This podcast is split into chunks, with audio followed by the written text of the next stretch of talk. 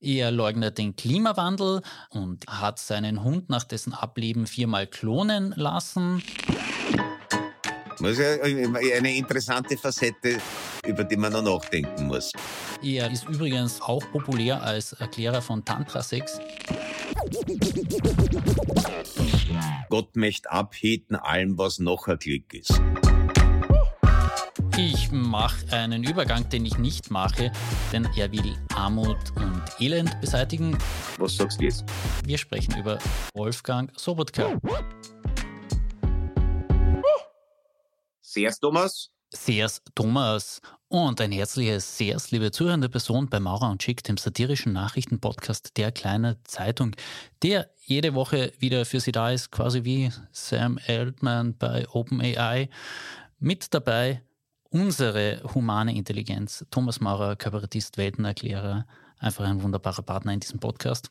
Danke sehr. Ja, und ich bin auch der Thomas Schick, mein Name aus der Chefredaktion der kleinen Zeitung. Ein wunderbarer Partner bei diesem Podcast. Ah, das Hätte, es nicht hätte, hätte ich nicht schöner sagen können. Wir haben ja in diesem Podcast die Angewohnheit, Ihnen, liebe zuhörende Person, Nachrichten näher zu bringen, die Sie vielleicht versäumt haben. Und gerade in dieser Woche hätte es ja sein können, dass man im Trubel und in der Feierlaune all dessen, was da aufkommt, aufs Wesentliche vergessen hat. Denn Österreich hat gegen Deutschland im Fußball der Männer gewonnen. Zweite fantastische Geschichte, die vielleicht Ihre Aufmerksamkeit jetzt doch irgendwie gebannt hat. Helene Fischer hat gemeinsam mit Shirin David das Stück Atemlos neu aufgenommen, zehn Jahre nachdem es zum Welthit irgendwo in Deutschland und am Ballermann geworden ist. Ja, Nein, mich hat das sehr beeinträchtigt. Also vor allem die Neuaufnahme von Atemlos hat mir derartig viel Fokus genommen, dass ich beinahe versäumt hätte, dass Österreich gegen Deutschland spielt. Aber nachdem ich an diesem Abend mit den Herren Schreiber und Balfrader auf der Bühne gestanden bin, die sehr unglücklich waren, dass sie auf der Bühne stehen mussten, anstatt vom Fernseher sitzen zu können, ist es auch meiner Aufmerksamkeit nicht entgangen, dass wir den Erbfeind gedemütigt haben. Ja, und genauso martialisch geht es mit dem ersten Thema weiter. Je suis européenne. Eine ganze Epoche lang war es ja auf diesem Kontinent die Frage aller Fragen. Zweispitz oder Dreispitz? Thomas, bist du Zweispitz oder bist du eher Team Dreispitz? Persönlich aus, aus Geschmacksfragen finde ich den Dreispitz deutlich gleitsamer. Es ist nur ein bisschen schon wie eine Hüte allgemein. Hüte sind eigentlich sehr gleichsam, aber man wirkt mittlerweile ein bisschen wie ein Sonderling, wenn man mit einem auf der Straße geht. Das ist halt bedauerlich. Also wenn man alte Filme sieht, man muss sagen, es, ich finde einfach die Clark Gables und Cary Grants dieser Welt waren doch deutlich besser angezogen als das, was man normalerweise auf der Straße sieht. Aber auch ich laufe nicht so herum, weil erstens ist das sehr teuer und zweitens wirkt man wie ein Sonderling. Insofern, wo das eigentlich an drei Spezial tragen es kommt auf selber aus. Ja, in der ersten Geschichte geht es allerdings um einen Zweispitz und zwar um einen Filzhut des ehemaligen französischen Kaisers Napoleon Bonaparte. Der ist in Frankreich versteigert worden. Wäre ich sein Modeberater, hätte ich ihm zum Beispiel vom Zweispitz ganz entschieden, gerade in seinem Fall, abgeraten, weil Napoleon war zwar nicht klein, das ist eine britische Propagandalüge, er war sogar leicht überdurchschnittlich groß, aber er hat einen Murdstromschädel gehabt auf einem relativ gestauchten Rumpf. Und der Zweispitz verstärkt den Eindruck, dass der Schädel in Rumpf gepresst ist. Also ich als persönlicher Stylingberater Napoleon Bonaparte hätte ihm dringend eher zum Dreispitz geraten oder vielleicht zu überhaupt etwas, was die gesamte Erscheinung etwas streckt. Ja, tatsächlich war er ein absoluter Zwei-Spitz-Fan, hat über 100 Stück diesen Hooters gehabt und einer davon ist jetzt bei einem Auktionshaus in Fontainebleau bei Paris um, Paris um 1,9 Millionen Euro versteigert worden. Und das ist jetzt wieder mal der neue Weltrekord für so einen Napoleon-Hut.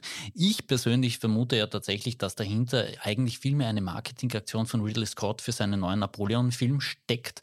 Denn ehrlicherweise, ich habe erst durch die Meldung mit dem Zweispitz erfahren, dass Joaquin Phoenix jetzt mal den Kaiser der Franzosen spielt. War mir bis zu dem Zeitpunkt nicht klar, dass es diesen Film geben wird. Habe was vermisst gehabt offenbar in meiner Timeline und jetzt weiß ich es und ich weiß auch, wie teuer so ein Zweispitz sein kann.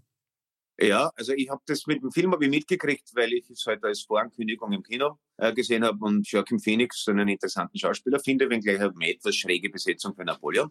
Aber ich äh, äh erinnere mich dann übrigens noch äh, an, an, an äh, Kirchberg am Wechsel, wenn wir schon über äh, Napoleon sprechen.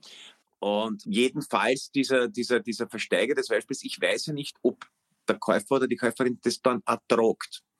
Das ist ja dann oft die Frage, wer, wer bei vielen dieser, auch wenn Kunstwerke um 100 Fantastilliarden Taler versteigert werden, hängt der Scheich oder der Hightech-Entrepreneur, der oder die das gekauft hat, hängen sie die das auf oder liegt das dann alles in einem Zolllager in Rotterdam? Und die Frage stellt sich natürlich beim Hut auch. Ich könnte der Versuchung nicht widerstehen, wenn ich schon um zwei Millionen an Zweispitz gekauft habe, dass ich den auch trage. Auch wenn ich persönlich den Dreispitz ästhetisch bevorzuge. Ich verstehe eben, äh, ab und zu gibt es einfach eine Investition, die man nutzen muss.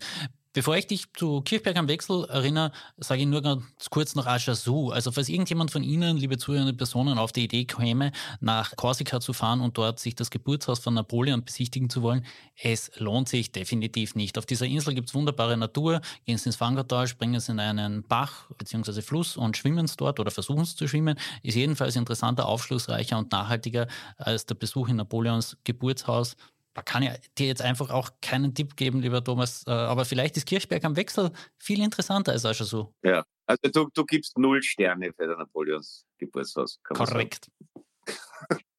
okay. Nein, Kirchberg am Wechsel hat mit dem Tod Napoleons zu tun. Okay. Das ist immer, ich habe das jetzt noch einmal nachgelesen, ich hab, bin irgendwann schon mal drüber gestolpert und das habe ich nochmal vergewissert. In Kirchberg am Wechsel wurde ein Farbstoff erfunden, das zunächst Kirchberger Grün genannte Grün von einem österreichischen Chemiker, dessen Namen mir entfallen ist, ein Adeliger war es jedenfalls auch. Und industriell gefertigt wurde es dann in Schweinfurt, weswegen es unter dem Namen Schweinfurter Grün bekannt wurde. Hieß dann aber auch Pariser Grün, Papageiengrün und das war wahnsinnig beliebt. Das war lichtecht, was nicht alle Farben damals waren. Und ein strahlendes, leuchtendes Smaragdgrün. Richtig knallig, heute wird man sagen 70er Jahre Grün aber 1970er. Und das einzige, der einzige Haken war, es war giftig. Es war eine Arsen, äh, irgendeine Arsenoxidationsverbindung oder sowas.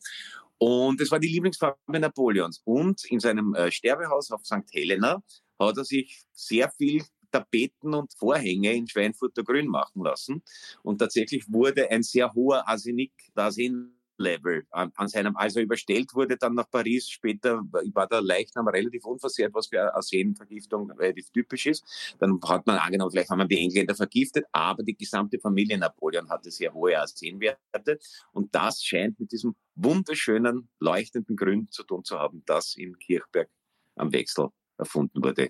Was sagst du jetzt? Ich mache einen Übergang, den ich nicht mache, denn eigentlich haben wir jetzt über einen Mann gesprochen, der den Napoleon-Komplex begründet hat und es wäre viel zu viel zu vordergründig, würde ich jetzt sagen, reden wir über das nächste Thema. Deswegen sage ich einfach, wir sprechen über Wolfgang Sobotka. Ja, und so hast du dein makellos weißen Schild als Mann der dezenten Übergänge bewahrt. Ich gratuliere sehr herzlich. Warum sind die alle verrückt geworden oder was? Bevor ich jetzt in das Thema einsteige, ein kleiner Hinweis. In den nächsten Momenten geht es auch um das Thema Suizid und psychische Probleme. Wenn das zu viel für Sie sein könnte, überspringen Sie bitte vorsorglich mal die nächsten sechs bis acht Minuten oder wechseln es in eine unserer anderen 50 Folgen. Sie sind allesamt sehr unterhaltsam und immer noch informativ, finde ich. Ja, und auch ein medienethischer Hinweis. Es darf schon darüber gesprochen werden, weil es hier um Inhalte geht, die von öffentlicher politischer Dimension sind und man das alles nicht ganz ausblenden kann. Vor wenigen Wochen starb der ranghohe Justizbeamte Christian Pilnacek. Die Todesursache ist noch nicht final geklärt. Das Ergebnis einer Obduktion steht noch aus. Alle wissen, dass ein Suizid im Raum steht. Pilnacek war zum Zeitpunkt seines Todes suspendiert, kämpfte um seine berufliche Rehabilitation und Integrität und jetzt tauchte ein Tonband auf, das im vergangenen Sommer aufgenommen wurde.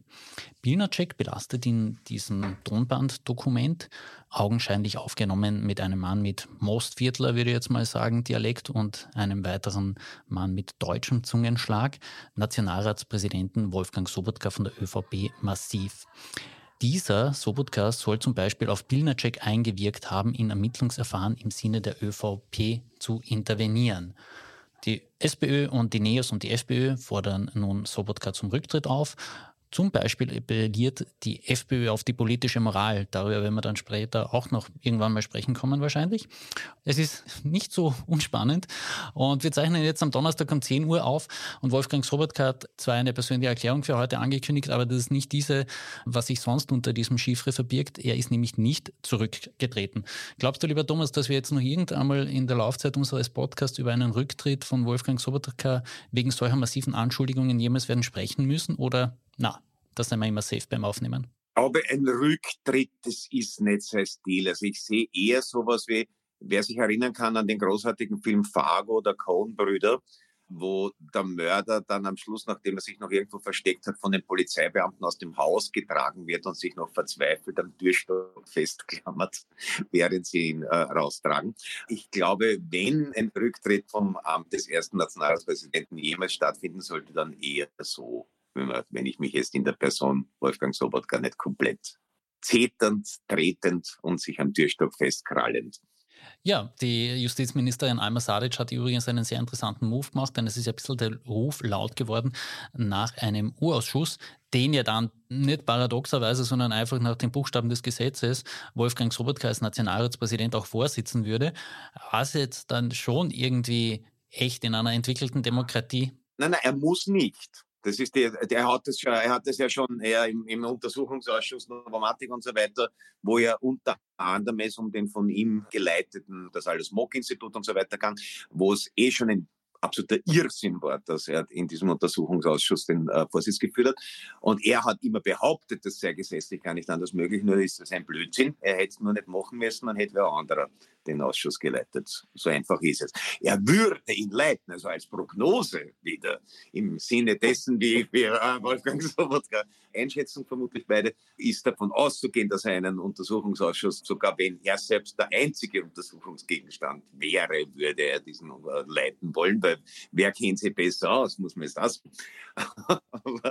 aber, gesetzlich vorgesehen und notwendig ist es natürlich nicht. Es ist gesetzlich vorgesehen, dass er es machen kann, genau. Aber wie gesagt, die Justizministerin hat einen interessanten Move gemacht. Sie hat jetzt nämlich eine Untersuchungskommission angekündigt, um eben einen U-Ausschuss zu vermeiden. Und ich muss sagen, Applaus für Alma Sadic, weil wenn alle denken, da geht jetzt irgendwie nichts mehr, da ist was Verfahrenes, da hat sie doch noch einen sehr interessanten Spin jetzt mal in die ganze Episode reingebracht. Also und ich glaube, das könnte uns bis zur Wahl dann doch noch irgendwie durchaus unterhalten. Also und die, die Kommission erhebt jetzt genau was, da bin ich jetzt nicht ganz am Laufenden was äh, an diesen Vorwürfen, die Bilnacek gegenüber seinen beiden Sitzpartnern über Sobotka vorgetragen hat, denn tatsächlich wahr sein könnte. Unter anderem behauptet Bilnacek ja da auch noch, seinerzeit, vor gut zehn Jahren, habe die damalige Justizministerin Beatrix Kahl bei ihm gut eine Stunde lang interveniert, dass er Ermittlungen gegen die ÖVP einstellen sollen lasse,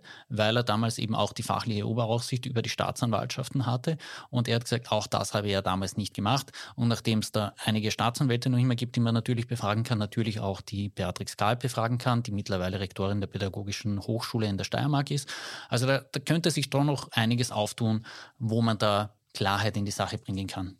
Ja, das ist, es ist nämlich hier die Frage, wie, wie das äh, tatsächlich alles juristisch zu bewerten ist, weil sozusagen der, der die Vorwürfe erhoben hat, nicht mehr befragt werden kann.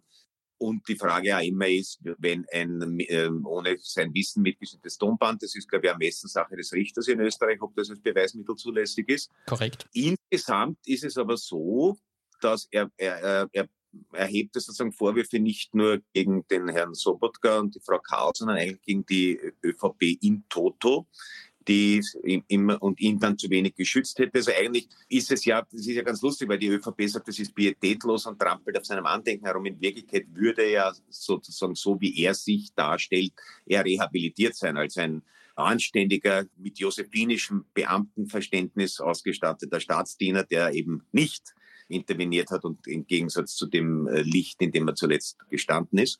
Aber es ist eine, lustigerweise jetzt eine Frage, äh, das Zack Zack von Peter Pilz hat das aufgebracht, eine Frage, die ich aber tatsächlich schon mal rhetorisch, also nicht rhetorisch, sondern aus Interesse auf Twitter gestellt habe, weil es mich wirklich interessiert hat, ob es außerhalb der Staatsräson einen juristischen Grund gibt, warum angesichts dieser Gesamtlage nicht ein Staatsanwalt bereits versucht hat, gegen die ÖVP insgesamt als kriminelle Vereinigung zu ermitteln weil, weil ja sehr viele Tatbestände, die in diesem, also die man zum Beispiel bei den Tierschützern damals recht großzügig ausgelegt hat, also sehr viel von dem, was da definiert ist in dem Gesetz, soweit ich es verstanden habe, könnte man die Anklage theoretisch auch auf die ÖVP insgesamt ausweiten. Und die Frage ist, ist das juristisch begründet, dass das nicht passiert, oder ist das sozusagen nur eine, eine, eine Rücksicht auf staatliche Stabilität?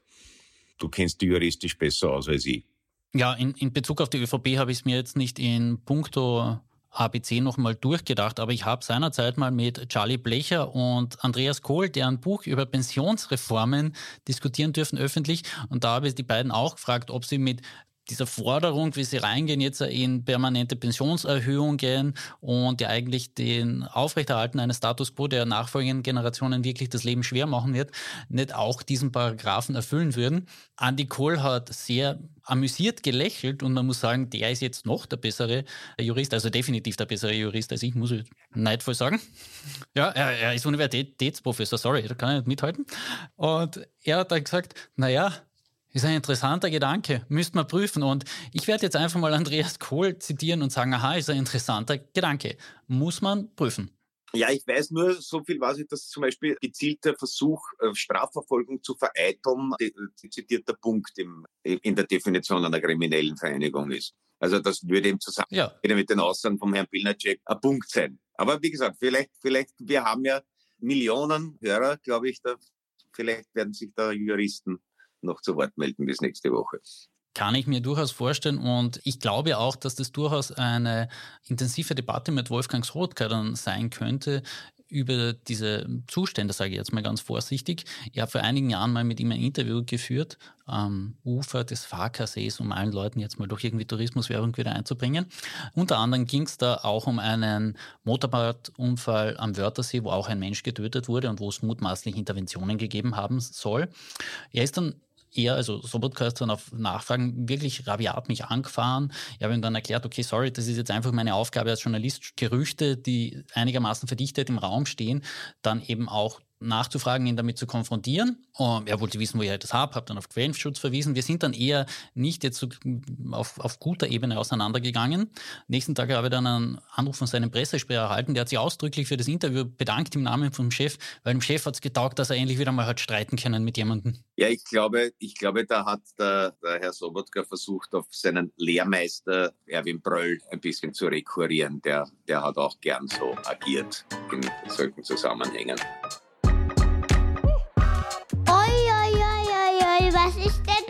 Los? In Argentinien geht es rund. Javier Milei wird nach einer erfolgreichen Wahl im Dezember als Präsident angelobt. Und bevor du, mein lieber Thomas, jetzt zu all diesen kritikwürdigen Punkten an der Person zu sprechen kommst, würde ich sagen, sehen wir doch das Glas endlich einmal halb voll. Die Peronisten in Argentinien haben es nicht geschafft oder gewagt, kann man jetzt darüber diskutieren, eine Wahl zu fälschen. Und ich finde, das ist jetzt mal schon bei allem, wie das Land sich jetzt künftig weiterentwickeln wird, noch ein letzter Lichtblick, oder? Ja, aber ich möchte hier die Torbergsche Tante Jolesch zitieren. Gott möchte abhieten allem, was noch ein Klick. Genau, denn das, es, wie, wie gesagt, also mit Argentinien, man darf sich aus berechtigten Gründen Sorgen machen, sage ich jetzt mal ganz vorsichtig.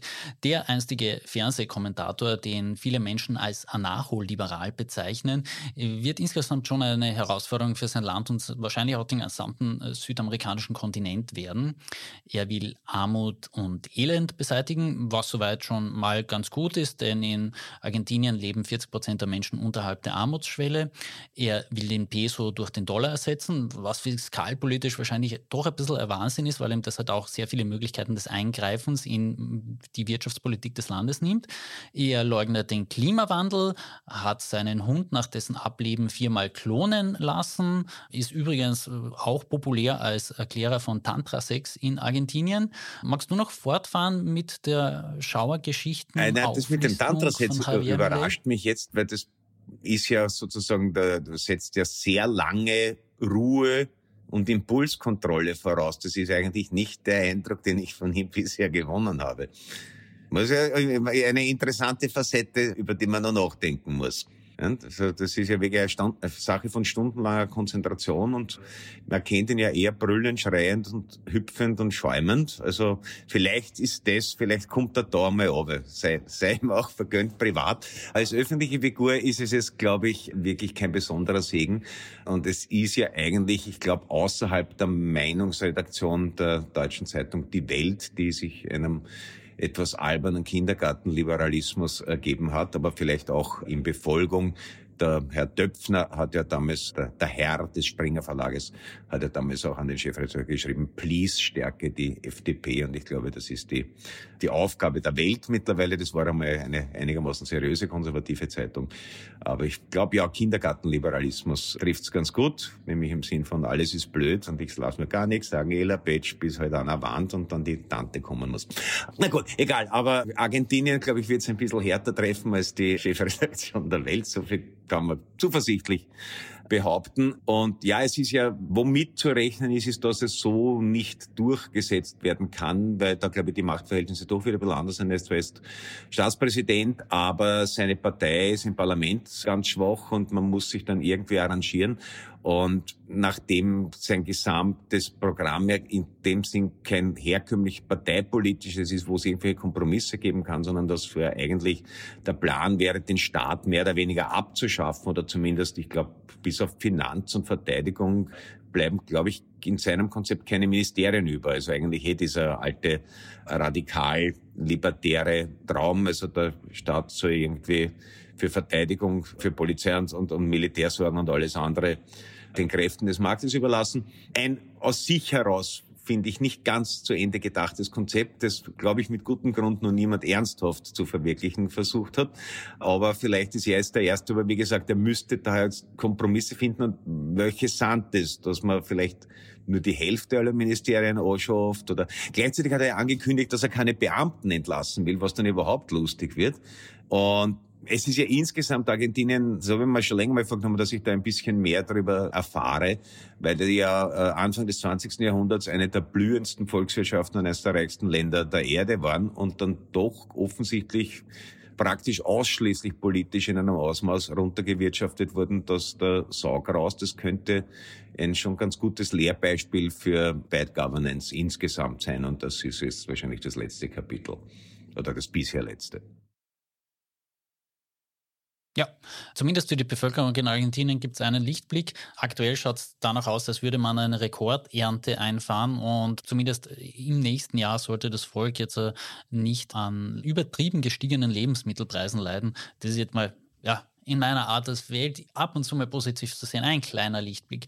Aber weil ich gerade vorhin gesagt habe, den ganzen südamerikanischen Kontinenten in ja, Unheil stürzen könnte, man muss da jetzt auch nochmal fair sein, der Herr Millet wird es nicht alleine schaffen, diesen Kontinent zu ruinieren. Da gibt es ja doch eine Reihe unterschiedlich zu kategorisierender Personen, die da doch ihren Anteil auch daran haben. Nicolás Maduro zum Beispiel, Diktator von Venezuela, Gabriel Boric auch in Chile, der ja mit relativ viel Vorschusslorbeeren Jahren in das Amt gekommen ist, einen europäischen Sozialstaat dort auch irgendwie etablieren wollte, ist mittlerweile brachial am Boden der Realität angekommen. Zum Beispiel musste er den Ausnahmezustand in indigenen Gebieten ausrufen, weil es einfach schlicht und ergreifend dort zu Unruhen gekommen ist in einer Dimension, die nicht mehr funktionieren. Und dann auch noch, äh, nicht zu vergessen, Daniel Ortega in Mittelamerika, denn auch Nicaragua ja, ist, ist tatsächlich einfach mittlerweile nicht mehr viel weiter entfernt in der Staatsführung und der Staatsstruktur, als es seinerzeit die DDR war. Also wer sich erinnert, Ortega war ja in den 80er Jahren und da könnten wir jetzt natürlich ausholen, weil da über hohe Expertise, Namensgeber für das Doppelalbum Sandinista von The Clash. Ja, ja, an sich ein sehr gutes Album. Ja, die Orte genau. waren natürlich sozusagen damals wirklich das, das Poster-Couple einer, einer besseren Welt. Ne? Natürlich so ähnlich wie auch äh, Che Guevara nach wie vor einen deutlich besseren Ruf genießt, als er eigentlich verdient, hat es damit zu tun gehabt, dass sie einfach wirklich fashion sexy waren und im Grunde mal damals für die richtige Seite eingestanden sind, weil die äh, Somoza-Diktatur, gegen die sie gekämpft haben, war absolut ekelhaft. Das war halt eine dieser klassischen, von den USA gestützten, parafaschistischen äh, lateinamerikanischen Diktaturen. Nur, dass die, mittlerweile die äh, Ortegas ungefähr dort angekommen sind in der Staatsführung, wo Erich und Margot Honecker seinerzeit waren, würde ich sagen. Ja, oder, oder, oder die, die Imelda Marcos ist, glaube ich, auch eine Referenzperson für die Frau Ortega, punkto Lebenswandel und Schuhkastengröße.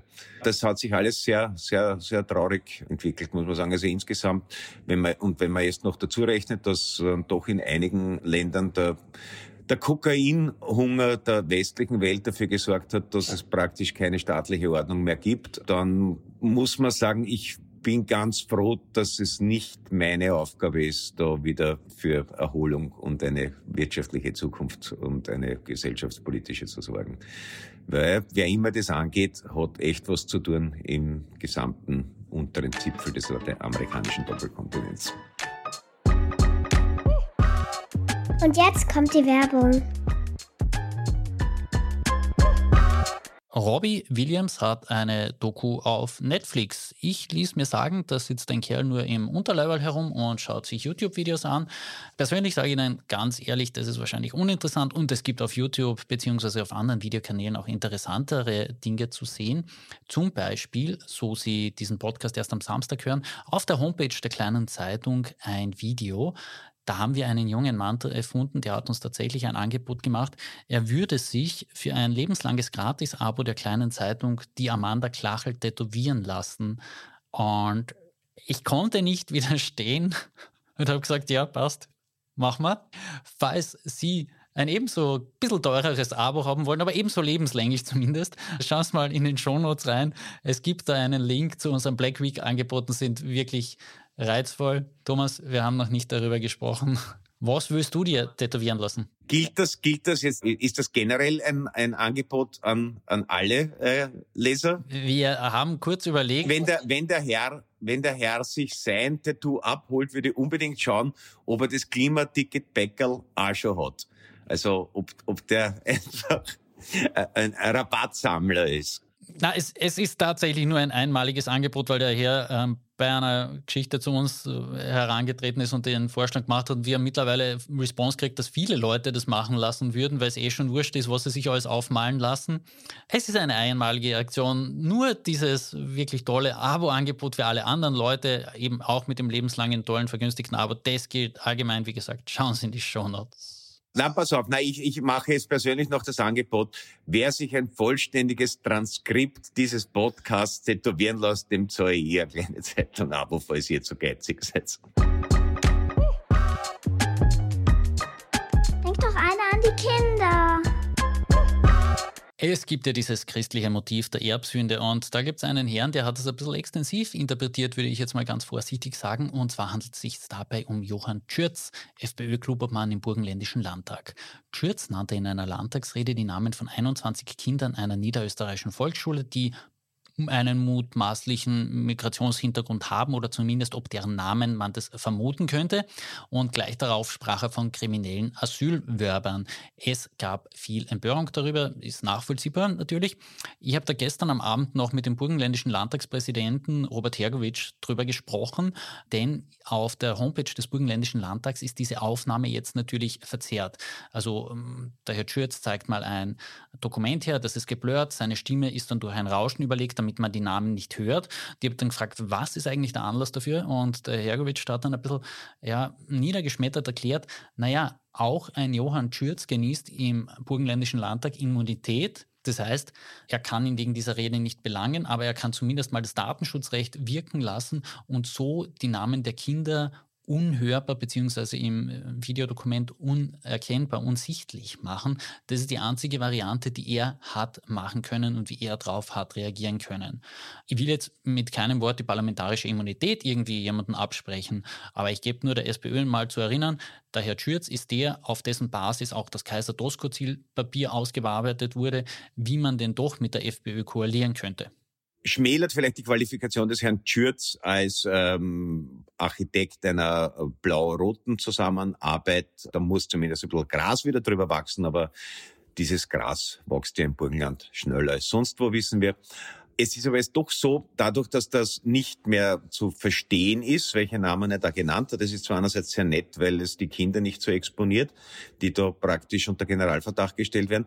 Andererseits nimmt es aber auch deren Erziehungsberechtigten die Möglichkeit, da in irgendeiner Weise juristisch dagegen vorzugehen, was denke ich, doch möglich sein sollte.